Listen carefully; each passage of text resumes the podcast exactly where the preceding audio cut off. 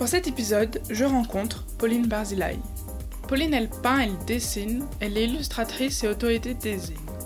Elle nous raconte sa pratique de la peinture sur divers supports graphiques, la fin des études, ses productions qui sont des réactions à notre environnement politique et social, son questionnement autour de son mode de travail, le statut d'indépendante, donner des cours, collaborer avec des femmes, bref, je vais pas tout vous dévoiler maintenant, mais c'est une conversation riche et passionnante, et je vous souhaite une très belle écoute. Bonjour Pauline, Salut. et merci beaucoup d'avoir euh, accepté ce, ce petit entretien. Donc je suis ton travail, il y a beaucoup d'illustrations et de la peinture sur des objets. Ça peut être carte postale, euh, livre, journal. Pourquoi est-ce que tu viens peindre comme ça sur différents supports? Parce que euh, je trouve ça très agréable. Enfin, ça m'intéresse beaucoup de la transformation d'une image ou d'un support en entier. Donc, euh, généralement, quand euh, je trouve par exemple un livre ou euh, un imprimé, peu importe l'époque, un objet, disons imprimé, que j'ai envie de que j'ai envie d'utiliser dans mon travail, généralement il devient un nouvel objet.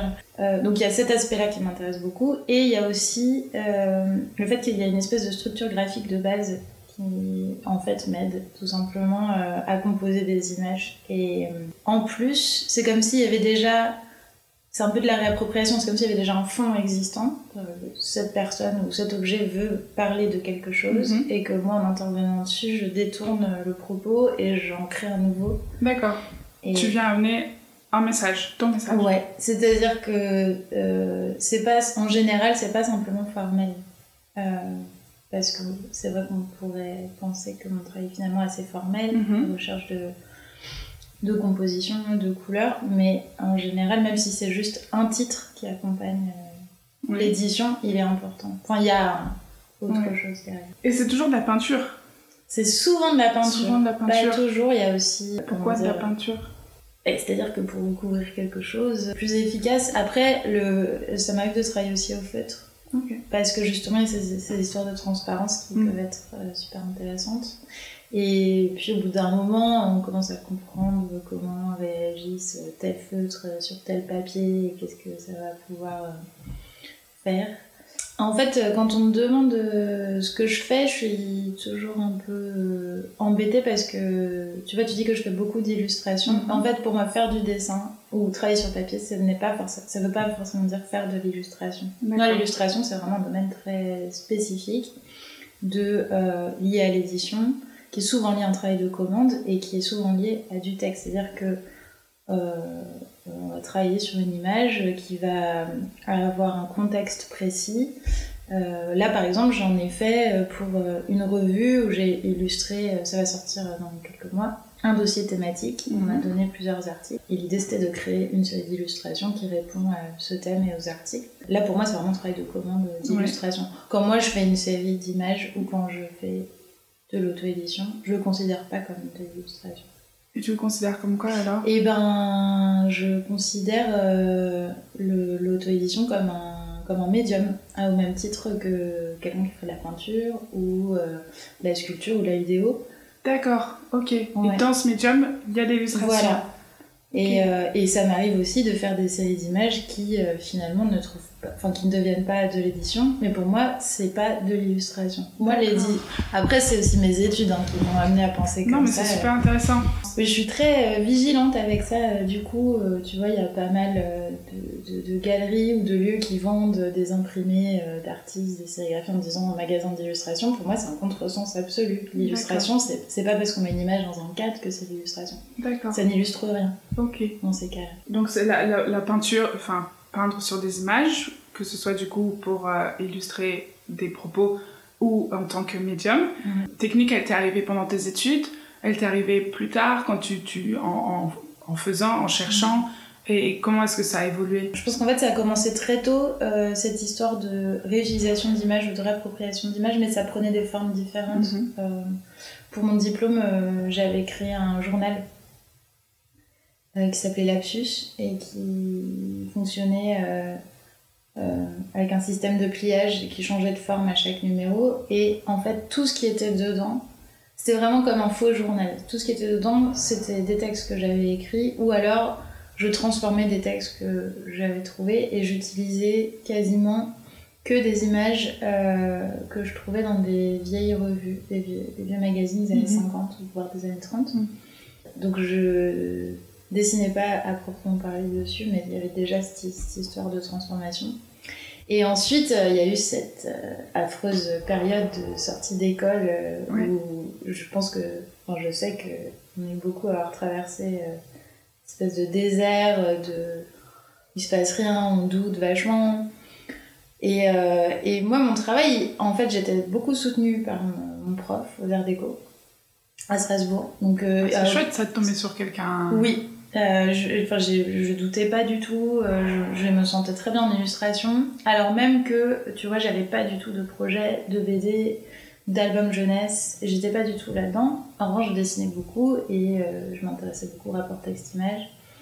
Et j'étais assez à cheval, du coup, avec le graphisme. Enfin, voilà. Mais ce qui fait qu'en sortant de l'école, mon travail il s'inscrivait nulle part en fait. Et euh, j'étais super jeune et je savais pas euh, comment.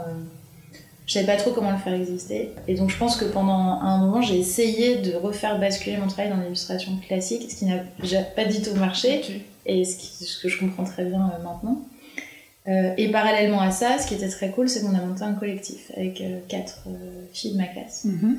Et pendant cinq ans, on s'est organisé de façon autonome, toutes les cinq, pour faire de l'auto-édition. Et, et petit à petit, on a eu des propositions d'expo, de salons. Et ce qui fait que ce truc, on était vachement plus forte à cinq. Et, euh, et c'était vraiment un laboratoire d'expérimentation autour du livre. Nos livres, ils étaient bizarres, mais euh, on avait besoin de personnes pour les faire. Et euh, ça, c'est devenu super important pour moi. De, d'être totalement autonome dans le travail. et j'adore l'idée de, de, pouvoir faire une édition et puis de pouvoir aller à Berlin dans un salon où je suis invitée toute seule. Enfin, que rien ne m'empêche euh, de l'idée jusqu'à la vente ou la diffusion, disons, de faire le truc. Et du coup, je me suis un peu égarée dans la question, Euh, comment ça va évoluer donc euh, cette eh approche de peinture et eh ben, et eh ben là, et là, il y a un moment, j'ai fait une série de peintures sur des photos de montagne et c'est trop. Et donc, ça, je pense que ça a été la première série comme ça d'images. Et c'est trop bizarre parce que cette série, donc ça fait 10 ans, euh, et ben en fait, on me la demande toujours. Elle a fait la couverture de, du Tigre. Euh, euh, la revue de Jeff Clack, des années plus tard, m'a demandé s'il pouvait utiliser des images de cette série. Des fois, on me contacte pour me demander de les acheter ou si des magazines peuvent les utiliser. C'est très bizarre, alors que j'en ai fait plein d'autres depuis. Et en fait, à partir du moment où je crois qu'à partir du moment où j'ai lâché, où je me suis dit, en fait, j'ai qu'à faire juste ce qui me plaît. Donc, je sais pas, je dirais 2-3 ans après l'école. Euh.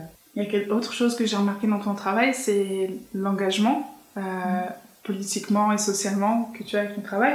Donc, il y a, y a, eu, il y a différents projets. Euh, j'ai retenu des affiches colères, tu appelles colères, qui sont des affiches typo, où tu mets en perspective des textes politiques mm. sur différents sujets, le service public, le contrôle, l'état d'urgence. Euh, j'ai aussi vu des affiches en soutien aux grévistes. Euh, l'édition La Dernière Guerre. Ouais. Que tu publies sur Instagram avec une légende un peu de coup de gueule et tu termines en disant que tu avais gardé le titre que tu trouvais tristement optimiste. Mm. Est-ce que tout ce qui se passe, tout, tout, ce sac de merde, comme tu peux dire dans une, une de tes légendes, c'est des choses qui t'inspirent justement créativement? Du coup, pour les exemples que tu as cités, euh, oui. Enfin, euh, enfin, du coup, ça m'inspire. Euh, je sais pas si c'est.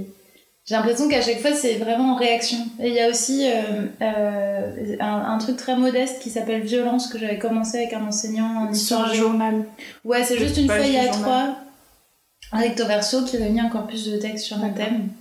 Et qu'après, j'ai continué toute seule, mais il y en a que deux. Mais c'est pareil, j'ai des dossiers entiers sur mon ordi de avec des thèmes de plein de, de textes, d'articles.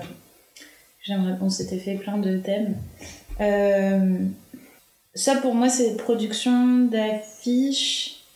Euh, par exemple, elles sont, je les vois plus comme un moment de réaction. Peut-être aussi que je me dis que c'est compliqué en ce moment de pas se positionner. Mhm. Euh, je, trouve ça très étonnant de gens qui se disent apolitiques, par exemple. Mais je juge pas, mais c'est vrai que moi, ça me, je me dis avec ce qui se passe, euh, c'est c'est que je, serais presque moins étonnée par quelqu'un qui se dirait filloniste que quelqu'un qui se dirait apolitique. Je veux dire, bon, au moins, il y a une pensée. Euh, euh, parti pris. Ouais, voilà.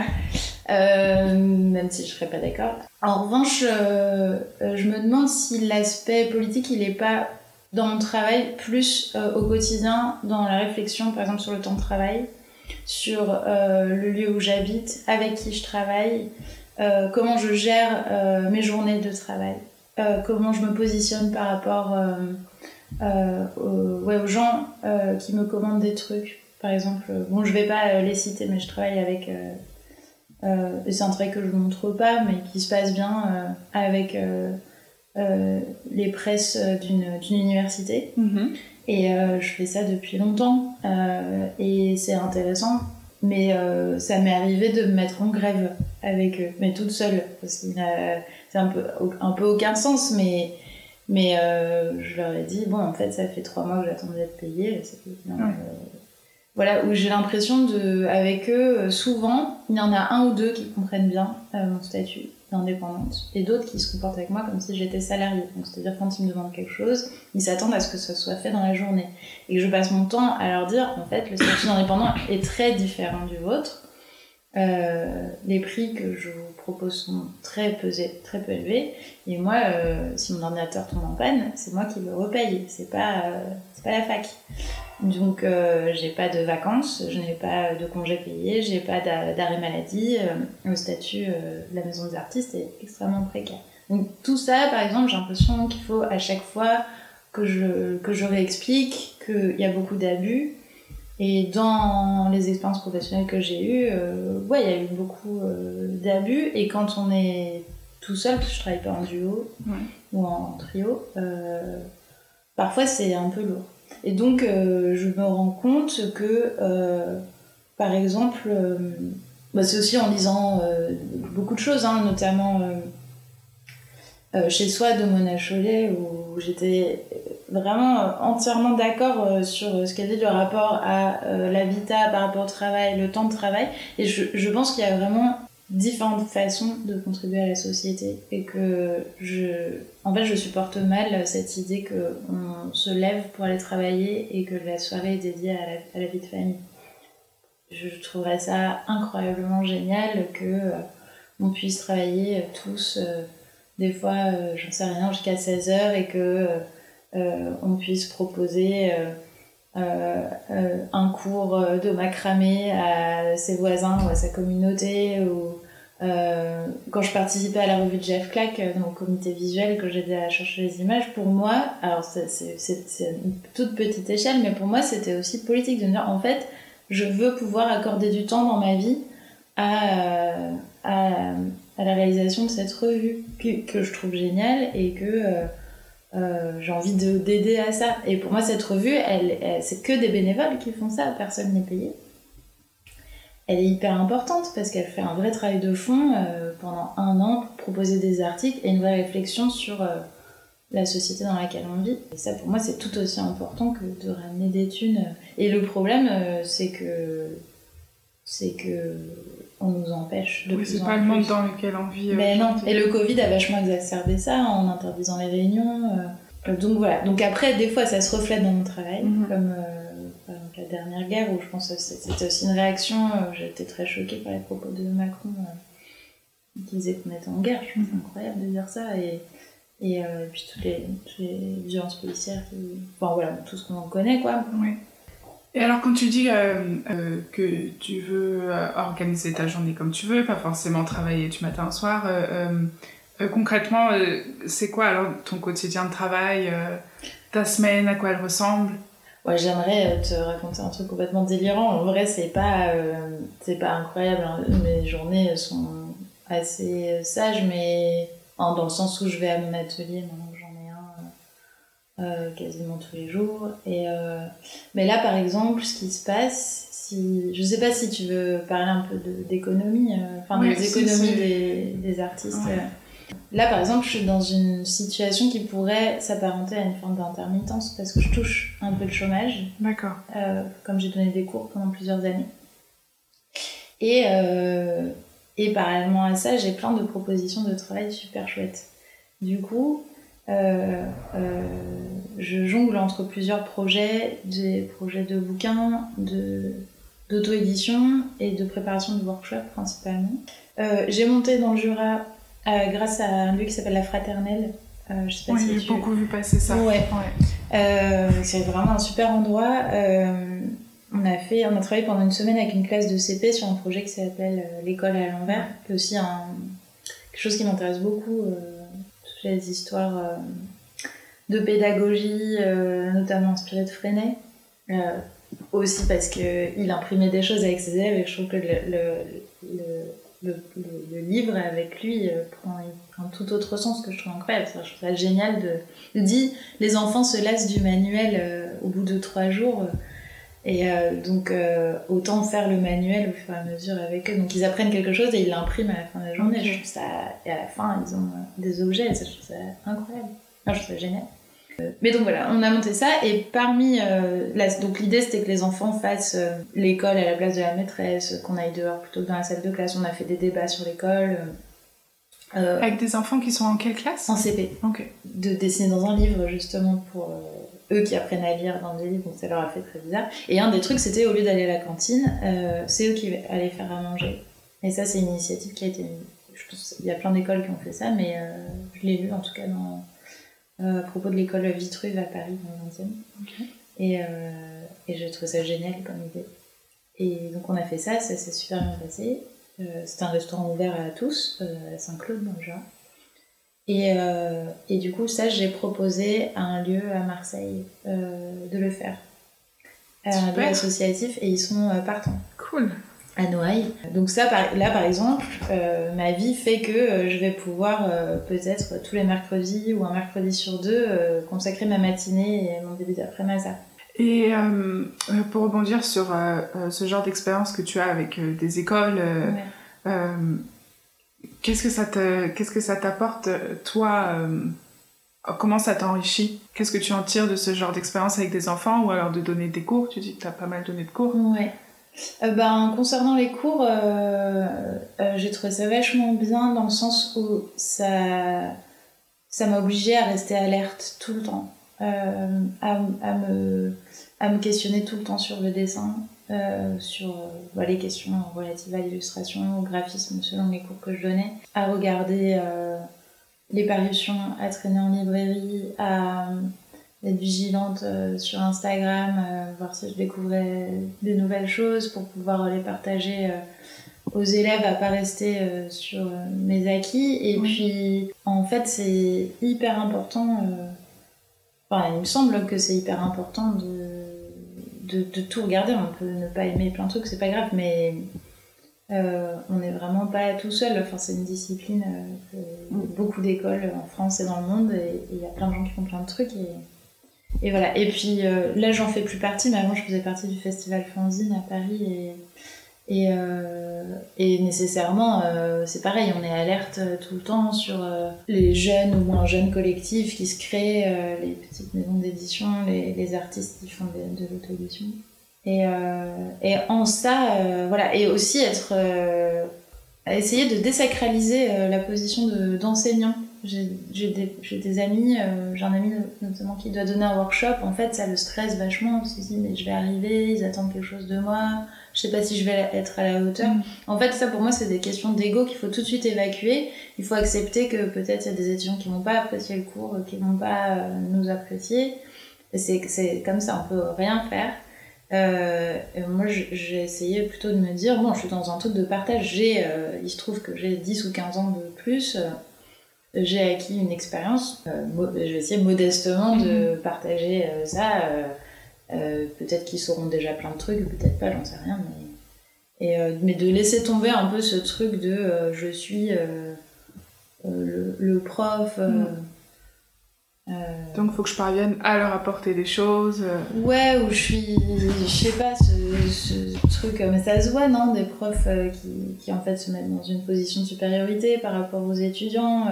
Mais je pense qu'en fait c'est des problèmes de confiance et d'ego un peu fragile et, et ouais, d'essayer euh, de rester à l'écoute parce qu'en fait euh, aussi, il euh, faut s'adapter aux étudiants. On n'a pas tous les mêmes goûts, les mêmes désirs. Des fois, euh, ça donnait très envie d'orienter l'étudiant vers quelque chose et puis en même temps dire non, mais en fait, il faut écouter. Euh, mhm. S'il veut faire euh, des elfes. oui. Pourquoi pas Au crayon HB, il faut l'encourager à faire des elfes au crayon HB. Donc, est-ce que c'est important pour toi d'utiliser ton art et tes médiums pour faire passer tes messages politiques, du coup? Ben... C'est ce que tu fais un petit peu de temps en temps, tu dis, quand tu réagis. Ponctuellement. Là, je me dis que peut-être faudrait faire un truc pour les élections. Je sais pas s'il faut. En fait, euh, je sais pas. C'est comme je te disais, j'ai l'impression que le, déjà le positionnement, en tout cas à mon sens, le positionnement quotidien, les choix de vie qu'on fait sont plus importants que les quatre affiches qu'on pourra un jour euh, réaliser. Puis ces affiches, euh, après, ce que je trouve vachement bien avec Instagram, c'est que ces affiches, j'ai pas les moyens de les imprimer de les, et de les envoyer à des gens, mais en revanche, je peux envoyer les fichiers. Oui, j'ai vu que tu faisais beaucoup ça. Ouais, et, euh, et j'étais euh, super étonnée de voir qu'il y avait beaucoup de demandes. Et j'aime vachement cette idée que du coup, ces, ces trucs-là, ils puissent servir à d'autres gens et que ça circule dans des lieux ou dans des, des ouais, différentes villes en France. Et donc ça, ça me donne envie de réfléchir un peu. Il y a un collectif qui s'appelle Wisso, je sais pas si... Oui, ouais. oui je connais. Et euh, je trouve ça super euh, ce qu'ils font. Et ça rejoint un peu euh, cette idée-là. je pense que l'important... je pense que c'est plus important ouais, de se positionner. Je me souviens avec Fanzine, il y avait... je sais pas si j'ai le droit de dire le nom, je, je sais pas s'il y a beaucoup de gens qui vont écouter, mais disons une grande tout le monde C'est une grande marque de luxe qui a euh, un musée mhm. euh, à Paris. Euh, qui nous avait contacté parce qu'il faisait une expo, je sais plus quoi, sur, sur quel thème, mais je pense que c'était sur la, contre-culture et, et, du coup qui voulait nous inviter à. Il y avait un événement, enfin voilà, qu'on ait quelque chose dans, dans, le cadre de cette expo, comme on, était le Fanzine Festival. Et, et en fait, on a dit non, parce que parce que c'était un contresens absolu pour nous de travailler avec un groupe euh, politiquement. Euh, bah ouais, enfin, un espèce d'énorme groupe euh, où tout à coup, c'est souvent comme ça que ça marche. voilà, les, les, grandes marques ou les grands groupes vont s'intéresser à un aspect de la contre-culture et se le réapproprier. Mm-hmm. et Aussi parce que c'est un phénomène de mode. Exactement, ouais. Juste utiliser la vague pour Ouais. je crois. Bon, après, ça, c'est vraiment une anecdote. Il y a des choses beaucoup plus euh, simples de la vie quotidienne, de, comment je travaille. Mais la question de l'autonomie, elle est pour moi essentielle du coup. Et, parce qu'elle questionne euh, du coup le choix de vie, les questions économiques, les questions de production dans le travail. Euh, voilà, est-ce qu'on demande des subs, est-ce qu'on ne demande pas des subs? Si on fait des ateliers, avec qui on les fait? Euh, à quel salon je participe, avec qui je m'associe, euh, si euh, tel, quand on fait une proposition de travail, c'est qui ces gens. Tu refuses totalement un, projet si c'est pas en accord avec. Ouais. ouais. Je pense que maintenant, ouais, mm. plus jeune. Est-ce que même plus jeune, dans, dans même dans la galère, tu te serais permise de dire non? Non, justement. Je pense que plus jeune, je pense que c'est là où c'est vraiment compliqué. Il faut, il faut à mon sens, gagner le plus vite possible en assurance et régler aussi très vite les problèmes d'ego. De, je vois beaucoup de gens en souffrance, même longtemps après l'école, parce que, parce que pas de reconnaissance, pas, tu vois, pas de proposition. Ça, pour moi, c'est quelque chose qu'il faut absolument mettre de côté. Il y a plein de gens très doués qui n'ont pas de proposition et euh, le travail n'est pas reconnu. Euh, mais il faut, je veux dire, si on choisit ce travail-là, c'est pas pour qu'il y ait des gens qui nous disent que c'est très bien, sinon il faut faire autre chose. Mhm. Et c'est, on fait ce travail parce qu'on a envie de le faire. Qu'est-ce que tu conseillerais, enfin, qu'est-ce que tu pourrais dire à quelqu'un qui, comme tu disais tout à l'heure, qui euh, sort de l'école et qui se retrouve dans le, dans le néant total de la sortie de l'école? Qu'est-ce que tu lui dirais pour que, lui dire que ça va aller et qu'il va s'en sortir? Eh ben, que ça va aller. que qu'il faut continuer à travailler, que même si c'est tout seul, et peut-être de s'entourer, euh, de, si c'est possible, d'avoir un atelier euh, avec euh, d'autres gens qui font la même chose, ou peut-être même pas forcément, mais ça peut être bien. Mhm. euh, de continuer, quoi qu'il arrive, même si euh, il faut prendre des boulots alimentaires. euh, voilà, s'arranger pour que le boulot alimentaire ne prenne jamais tout le temps. Le Ça dépasse pas trois jours par semaine, D'accord. si c'est possible. Mhm. Et euh, de trouver tout le temps des façons d'être autonome. Alors je sais pas si, euh, voilà, si on est illustrateur, euh, faire de l'auto-édition, si on est graphiste, j'en sais rien, parce que j'imagine qu'il y a tellement de formes à inventer, mais proposer des choses, s'organi- s'organiser en fait. Je pense que ça c'est hyper important et, et, et si il se trouve que ça met du temps, accepter. Et aussi être conscient de son travail sans se dévaloriser, ça sert à rien de se dévaloriser tout le temps. Et pour autant, peut-être accepter aussi ses faiblesses, voir comment on peut les travailler. Et, et puis, euh, le réseau, au bout d'un moment, il va se créer et il fera sens parce que ce sera des vraies rencontres. C'est-à-dire qu'au bout d'un moment, euh, Mm. euh, on se crée aussi des familles de, de travail qui se font naturellement. De, quand le travail de quelqu'un nous plaît, il y a des chances, c'est pas toujours le cas, mais il y a quand même des chances on dirait que ce soit réciproque, Mhm. qu'il y ait en tout cas des, des centres d'intérêt communs. Et, voilà. et c'est vrai que moi, c'est un truc que je fais pas trop et je m'étais dit que je le ferais plus. Je reçois parfois, euh, pas, tous les, pas tous les quatre matins, mais ça m'est arrivé là, ces dernières années de recevoir un message sur Instagram ou un mail de quelqu'un qui me dit euh, j'ai découvert ton travail, d'un autre artiste. Mhm. Et je trouve ça hyper chouette en fait de faire ça. Parce que du coup, moi, je, je sais pas forcément quelqu'un que j'avais repéré, donc je vais aller voir son Mhm. travail. Et j'ai découvert le travail d'un artiste comme ça que je trouve génial. En fait, il y a plein de connexions. Du coup, je sais qu'on a en tête tous les deux de peut-être euh, un moment faire un projet ensemble. Ça, c'est quand même génial. Et, euh, et voilà, donc ça. Et puis postuler à des trucs, même si ça marche pas. Des résidences. euh, euh, Des parce workshops, des résidences. Ouais. Euh, ouais, participer à des workshops aussi, ça c'est super parce que j'en sais rien s'il y a. Il y a encore des rencontres à faire. euh, Mais oui, c'est ça. Bah, carrément. Et, et voilà, je pense que si on aime ce qu'on fait et qu'on le fait vraiment, euh, bah, au bout d'un moment, plus ou moins rapidement, oui, il y a des gens autour de moi pour qui ça allait très vite. Hein. Oui. Ça dépend vraiment aussi de là où on, est dans- on en est dans son travail. Et, et, euh, voilà, les, les rencontres, elles se font. Et c'est trop bien. Euh, tu dis que tu vas travailler dans un atelier avec d'autres artistes, j'imagine. Euh, Ouais. C'est chouette de partager un lieu comme ça Ouais. avec d'autres gens. Ouais. Alors, moi j'ai compris, si je restais chez moi toute la journée, et puis du coup toute la nuit, et puis repareil le lendemain, Mhm. et comme ça toute ma vie, en fait, ça allait pas du tout le faire. C'est trop bien d'être dans un atelier avec d'autres gens, de sortir de chez soi le matin. On, a, on peut avoir l'impression que c'est un luxe. Une fois qu'on a trouvé un atelier dans lequel on se sent bien, euh, euh, c'est super. Et ça, je le recommande vachement. Et donc la démarche de euh, sortir, chez de sortir de chez toi pour Ouais. aller travailler, elle est importante pour toi? Ouais. Ça aide. euh, Ouais. Ah ouais, complètement. Je trouve ça très dur de se mettre au travail à la maison. Alors c'est vrai que quand on sort des études, on a l'impression que c'est naturel parce Ouais. qu'on travaille beaucoup chez soi. Euh, mais en fait, euh, c'est vachement important et puis ça crée euh, des rencontres aussi. des...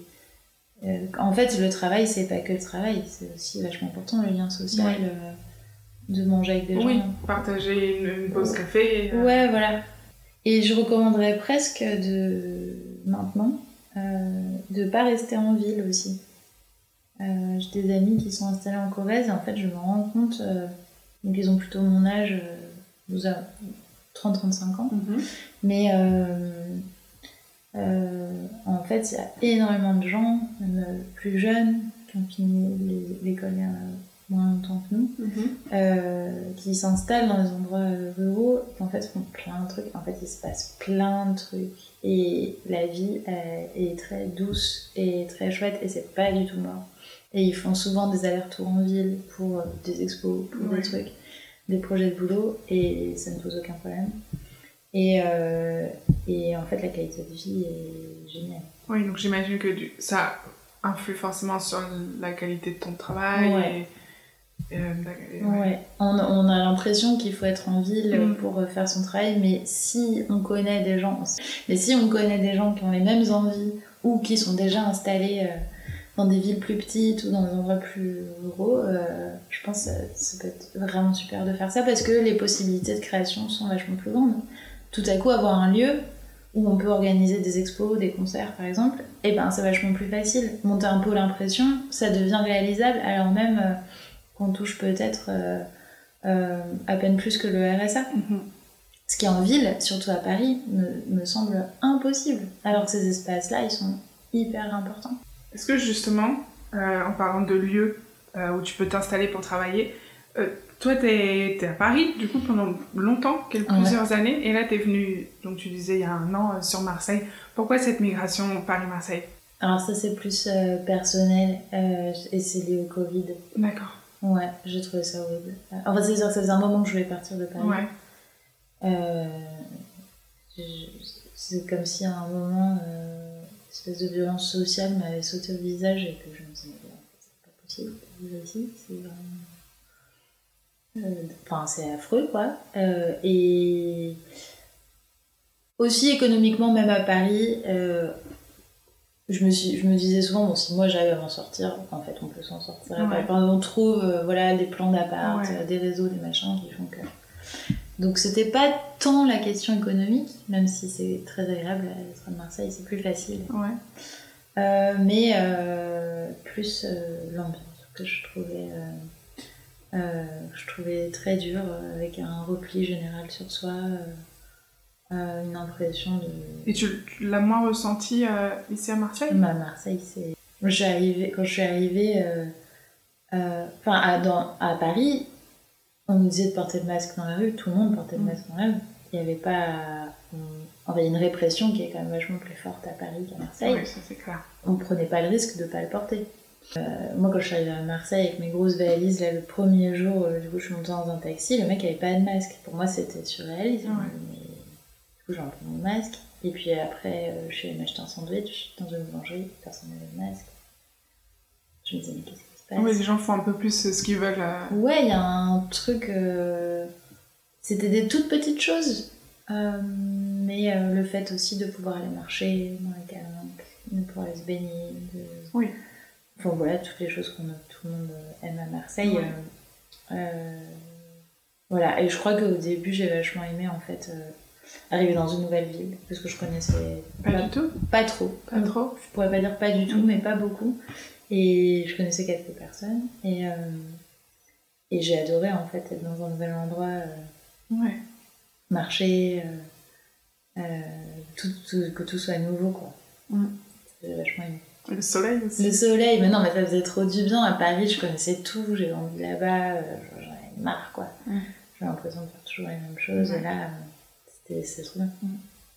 Est-ce qu'il y a un lien entre l'environnement de travail entre et, et la créativité. Est-ce que, ou est-ce que peut-être ne serait-ce que d'aller travailler dans un atelier, euh, ça influe sur, euh, sur, ton, sur ton travail, sur ta créativité, plus que de rester chez soi? Euh, Un peu, ouais. Ou est-ce qu'on peut travailler et être créatif n'importe où et dans n'importe quel, n'importe quel environnement? Bah, je sais pas, j'aimerais bien dire oui parce que j'aime, j'aime pas euh, cette idée qu'on peut être freiné par quelque chose.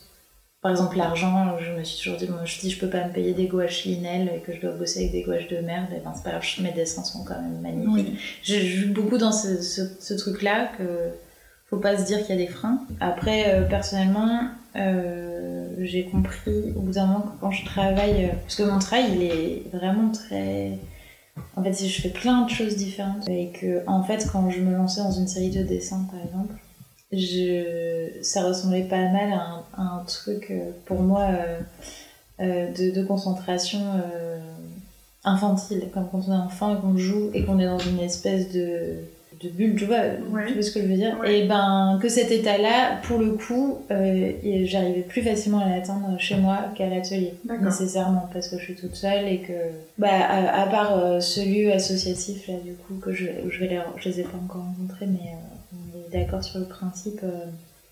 voilà, il y a mon club de boxe où je vais faire un logo, c'est un truc très tout le monde est, tout le monde est bénévole dans ce Mhm. truc, euh, les gens qui donnent les cours et tout. euh, euh, donc, euh, on peut pas vraiment parler d'opportunités professionnelles, je le fais avec plaisir. Euh, parce que pour moi, c'est aussi. Bah voilà, typiquement, les gens qui donnent des cours de boxe dans cet endroit, ils prennent de leur temps. C'est-à-dire que Ouais. chacun prend deux heures par semaine. il y a trois cours dans la semaine pour enseigner la boxe à d'autres gens. C'est la boxe populaire. Ouais.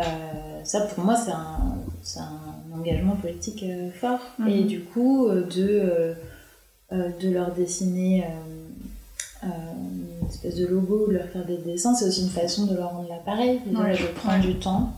Voilà, je vais pas dire, bah non, c'est pas payé, Ouais. je le fais pas. Là, pour le coup, pour moi, ça Mhm. fait vraiment sens. Ouais.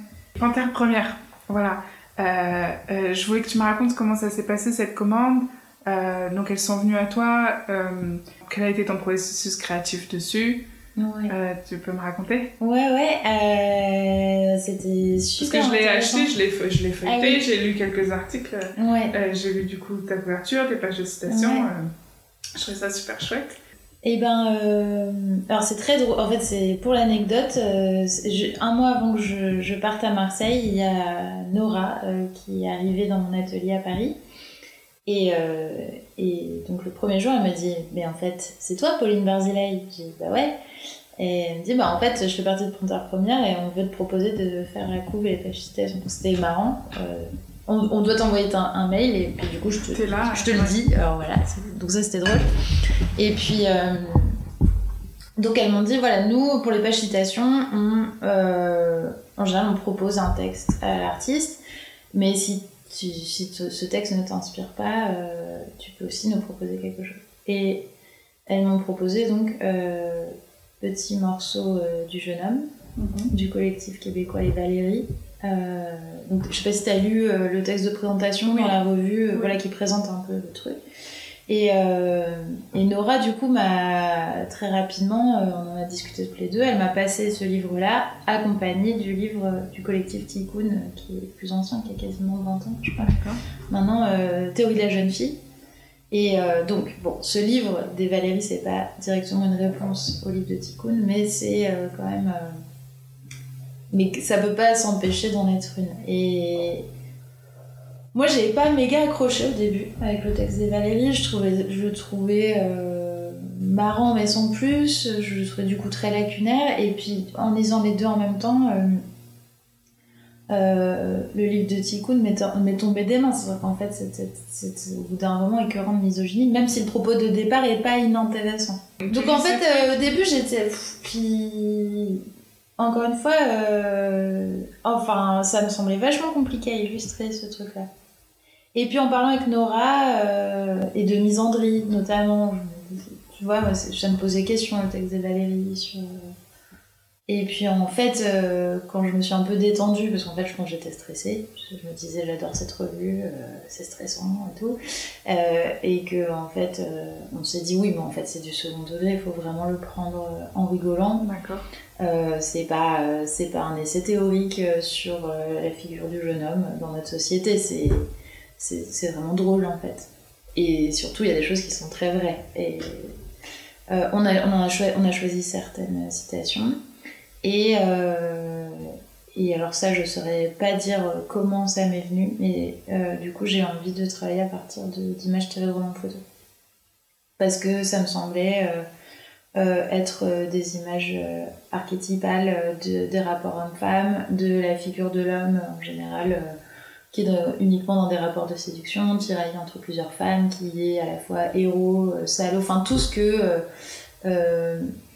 le- le- les relations euh, hétérosexuelles, euh, patriarcales, véhiculent, qu'on connaît toutes. euh, Mhm. on aime cet homme qui est méchant, euh, le truc de syndrome de la belle et la bête, un peu. Enfin voilà, tous ces trucs-là.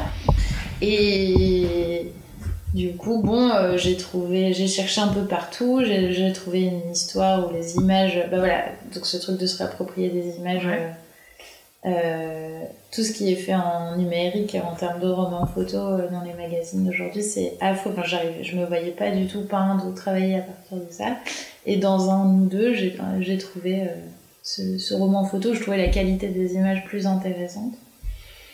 Et, euh, et voilà, j'ai commencé à travailler dessus. Au début, euh, je, j'avais sélectionné des cases, je les avais imprimées en grand et je repeignais dessus.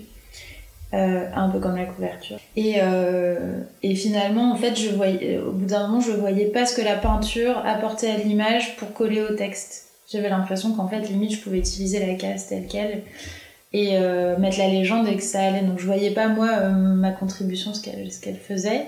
Et j'ai commencé à travailler autrement. Euh, j'ai fait des espèces de. Je sais pas comment dire, de collage à partir de morceaux découpés de peinture. Et, euh, et j'ai travaillé numériquement, ce qui m'arrive euh, jamais, euh, quasiment. Euh, pour en fait comme recréer des vignettes qui auraient été mal découpées avec des trucs de superposition comme tu peux, as pu voir Ouais. peut-être dans la revue. Ouais. Ce qui fait qu'en fait ce procédé-là, à chaque fois, ça donnait lieu à une possibilité infinie de création Mhm. d'images. Et donc ça a été très long pour moi de faire ces, ces pages-là parce que j'avais du mal à, à faire des choix, à arrêter des choses. Et euh, il y avait une grande part de hasard. Si je superpose cette case ou ce morceau de case à cette partie-là du collage, qu'est-ce qui se passe en termes de couleurs et tout. Et euh, mais au final, ça, c'est ce qui me semblait faire le plus sens, d'être comme des cases mal découpées, des extraits, et puis ça faisait écho aux titres, petits morceaux. euh. Et, et voilà, et comme euh, c'est des espèces de finalement. C'est des aphorismes, ces phrases, mais parfois c'est presque comme des slogans. C'est le- ce- ce- c'est les citations qu'on a choisies. Oui. Euh, Il y avait aussi, euh, j'ai travaillé presque parfois comme sur une affiche en fait, de, de aussi euh, essayer de faire une espèce d'image Impactante. un peu, ouais, dans la mesure des moyens graphiques que j'avais choisis pour faire. Combien de temps, sur combien de temps t'as as travaillé? J'ai travaillé longtemps, ce qui m'arrive, je travaille jamais très, très longtemps, Ouais. et là j'ai pris du temps. Ok. Ouais, ça, la proposition elle est arrivée, euh, je pense, en février. Euh, et euh, j'ai tout fini. Bon, après, je faisais pas que ça, hein, Oui, mais je crois que j'ai tout envoyé, je sais plus, peut-être en mai. ou D'accord. ça. Quand t'as proposé euh, euh, tes- ton idée auprès des, du, du collectif, ça, elles ont tout de suite accepté, ça leur plaisait, elles Ouais, avaient elles rien à redire. Ça été hyper agréable de travailler avec elle. Euh, on s'est posé beaucoup de questions sur la couve parce que la couve qui a été choisie, c'était la toute première proposition. D'accord. dont, dont moi j'étais contente et qu'elles ont beaucoup aimé. Sauf qu'après, comme je suis partie dans une direction différente pour les pages intérieures, moi j'ai Oui, c'est vrai qu'il y a une différence Ouais. euh, entre les deux. Ouais. Et ben moi j'étais un peu bloquée. Euh, du coup je leur disais mais ça va pas si la couverture est pas dans la est pas traitée de la même façon, c'est bizarre. Et elles, elles ont passé beaucoup de temps à me dire c'est pas grave. Et donc au bout d'un moment je les ai écoutées après 20 essais d'autres couvertures, et d'autres pistes. euh, euh, j'ai lâché, je me suis dit mais en fait c'est pas très grave, le monde s'en remettra. Je Ouais. pense que ce soit pas. Et, euh, et c'était. Non, ça a été hum, vraiment super parce que elles faisaient un retour, euh, elles, elles en parlaient entre elles, elles faisaient un retour. Moi, j'ai pas du tout eu l'impression. Elles me disaient jamais, par exemple, de corriger des choses. C'était plutôt je faisais des propositions et elles me disaient euh, on, va, on va prendre celle-là ou on choisit cette image. Ce qui est très agréable. Ok. Il y a un Parce que truc ça de- se passe pas toujours comme ça. Non. D'accord. un truc de confiance euh, super en fait aussi et que je trouve super important de voilà quelqu'un qui dit je veux travailler avec toi du coup ben je prends ce que tu me proposes et euh, j'essaye pas de te faire modifier légèrement les trucs euh, qu'il n'y a pas de ouais, d'intrusion comme Mhm. ça euh. mais en revanche beaucoup de discussions assez vite je suis allée elle faisait une résidence de travail j'y suis allée je les connaissais pas trop Ouais.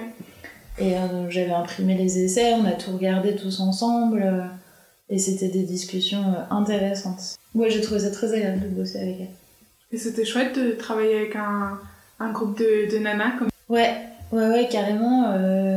Euh, Surtout que, bon, alors, bah, c'est un autre sujet, mais j'ai l'impression que plus, euh, enfin, j'ai l'impression que plus je lis, plus je lis des choses, des questions de genre Ouais. notamment, et plus j'observe mes amis euh, IES et IS, euh, vois des choses qui me semblent flagrantes, et que ce soit euh, des profs euh, hommes avec qui j'ai tra- j'ai pu travailler dans différentes écoles, ou euh, des patrons que j'ai eu, des, des commanditaires. Euh, ou juste des gens avec qui j'ai collaboré. euh. Alors je dis pas, il y a, arrive qu'il y ait des problèmes avec des femmes aussi, Bien hein, sûr. Il y a quand même des, des schémas qui se répètent. euh.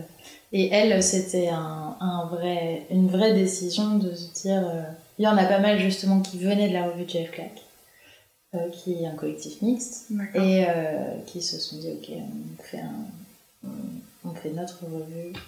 Mais oui, il y a un truc euh, quand même nécessairement euh, d'écoute, euh, de discussion, de réflexion sur, euh, bah, pendant la résidence, euh, tout simplement, la prise en charge euh, des questions quotidiennes comme les repas, euh, euh, les machins, les trucs. euh, ben, bizarrement, il n'y a personne qui est assis et qui fait rien.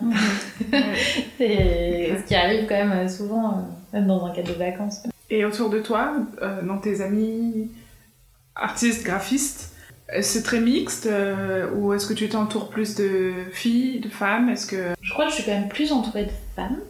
Rien que dans mon atelier, on est plus de filles que de Vous mecs. combien dans votre atelier? 14. Ah oui, c'est. euh, C'est un grand espace. Ok. Ouais. Euh, après, c'est un grand espace, on est tous sur un bureau. Oui. Personne qui peut faire de la peinture à l'huile D'accord. comme ça, mais ou de la céramique, mais euh, ouais, c'est un grand espace. Ouais, non, je vais peut-être pas me lancer là-dedans. Non, euh, même si ça doit pas être euh, euh, euh, à l'intérieur du- de l'épisode, moi ça m'intéresse. euh. Et tu vois, je me, euh, là j'ai enregistré trois épisodes pour l'instant. Mm. Euh, euh, donc forcément avec des gens qui sont autour de moi Ouais. euh, et dont j'aime bien le travail, et bah c'est des mecs. Euh, moi je suis en ce moment beaucoup plus entourée euh, par, par des gars. Euh, euh, pourtant à l'école on est majoritairement des Ouais. filles, ce qui est marrant. Et du coup c'est à dire que c'est des gens que, euh, que je, dont je, je, je regarde le travail qui m'intéresse. Euh, mais c'est des mecs, mais je me demande si c'est pas parce que ils sont toujours un peu plus sûrs que Ouais. plus sûrs d'eux que les filles, donc forcément ils sortent du lot, ils montent leur travail, ils en Ouais. sont fiers, et, enfin du coup c'est un cercle vicieux. Ouais. Ouais, bah là, tu penses un truc euh, vraiment. euh, C'est comme ça dans les écoles d'art, mais je pense que c'est comme ça dans plein d'autres domaines. euh, qu'il y a chez, les, chez les mecs une légitimité quasiment intrinsèque à prendre la parole, à prendre de la place, à se montrer euh, là où pour. euh, euh, peut-être pas toutes les, les femmes, mais beaucoup, ça va être beaucoup plus difficile de se sentir légitime, mais ça peut. Ça, ça prend forme même au cours d'un Mm. dîner, hein, Oui. d'affirmer un, Oui. une opinion, euh, ça peut parfois être très difficile. Et, et donc, ça, c'est sûr que plus on lit de choses et plus on a des modèles Oui. comme Panthère Première ou plein d'autres, euh, voilà, de, de, de femmes qui occupent l'espace, euh, qui prennent la parole. Mais on peut se planter aussi, en fait, peu importe. Deux dernières petites questions euh, pour, pour clore le podcast que je pose à tous mes invités. Euh, la première, c'est est-ce qu'il y a euh, quelque chose que tu pourrais recommander? La trilogie de Lucas Mété en BD. Je connais pas du tout. Enfin, la trilogie, ouais. La trilogie, c'est Papa, Maman, Fiston. Et pour moi, c'est. C'est euh, c'est vraiment une des plus belles œuvres, euh, je crois, que j'ai pu lire, euh, toute. tu vois, tout, tout genre littéraire confondu. Je trouve ça vraiment hyper beau, hyper fin.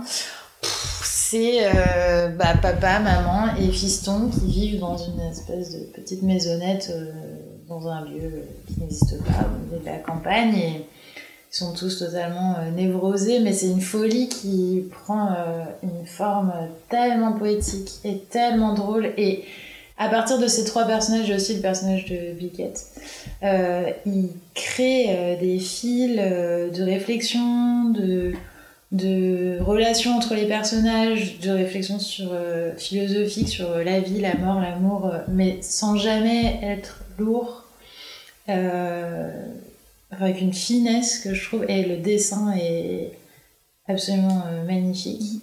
Et donc voilà, c'est édité chez Actes Sud et il y a le troisième euh, tome euh, qui est paru euh, il y a quelques mois. Il y a le collectif Téméraire à Brest qui font plein de choses Ouais. et que je Ouais, je trouve assez chouette. euh, ils rééditent euh, sous forme de fanzine, j'en ai euh, quelques-uns. Euh, des textes vraiment bien. Voilà, par exemple, il y a celui-là. euh, euh, je crois que celui-là, c'est euh, sur les actions politiques menées par les étudiants dans les écoles d'art il y a quelques années, comment ils se, comment ils se réunissaient, les comptes rendus d'AG, tout ça. Et ouais, je trouve qu'ils font plein de trucs, c'est vachement intéressant. J'avais écouté une conférence de ce qu'ils disent sur leur implantation à Brest, par exemple. Voilà, en disant, nous, on vit à Brest, on vit en Bretagne, on, va, on veut travailler avec des gens du coin. On veut pas. eux, pour le coup, je trouve que leur démarche, elle est politique du début à la fin. Et ils sont jeunes et ils font plein de trucs. Euh, Wisso, je les connais pas, mais je trouve ça vraiment super ce qu'ils font. Euh, est-ce qu'il y a quelqu'un que, que tu aimerais écouter sur ce podcast? Ah, euh, ah, ah, J'aimerais bien entendre. Il faudrait quelqu'un qu'on n'entend pas. D'habitude. Avec plaisir. Bon, alors la personne qui me vient, c'est euh, une graphiste danoise qui s'appelle Ose Jorgensten et avec qui j'avais fait un workshop euh, qui a une soixantaine d'années et, euh, et je trouve incroyable et qui fait une revue euh, au Danemark depuis des années avec deux, deux, autres mecs une revue qui s'appelle Piste Prota et qui change de forme à chaque numéro et à chaque fois sur un thème c'est une revue d'art c'est hyper mal hein. elle, est, elle, est, géniale cette femme et comme elle est danoise bah, moi je j'avais rien vu en France d'elle d'accord ça, ça me plairait d'écouter encore je suis sûre que j'écouterai. Ok. Merci beaucoup. Pas de rien.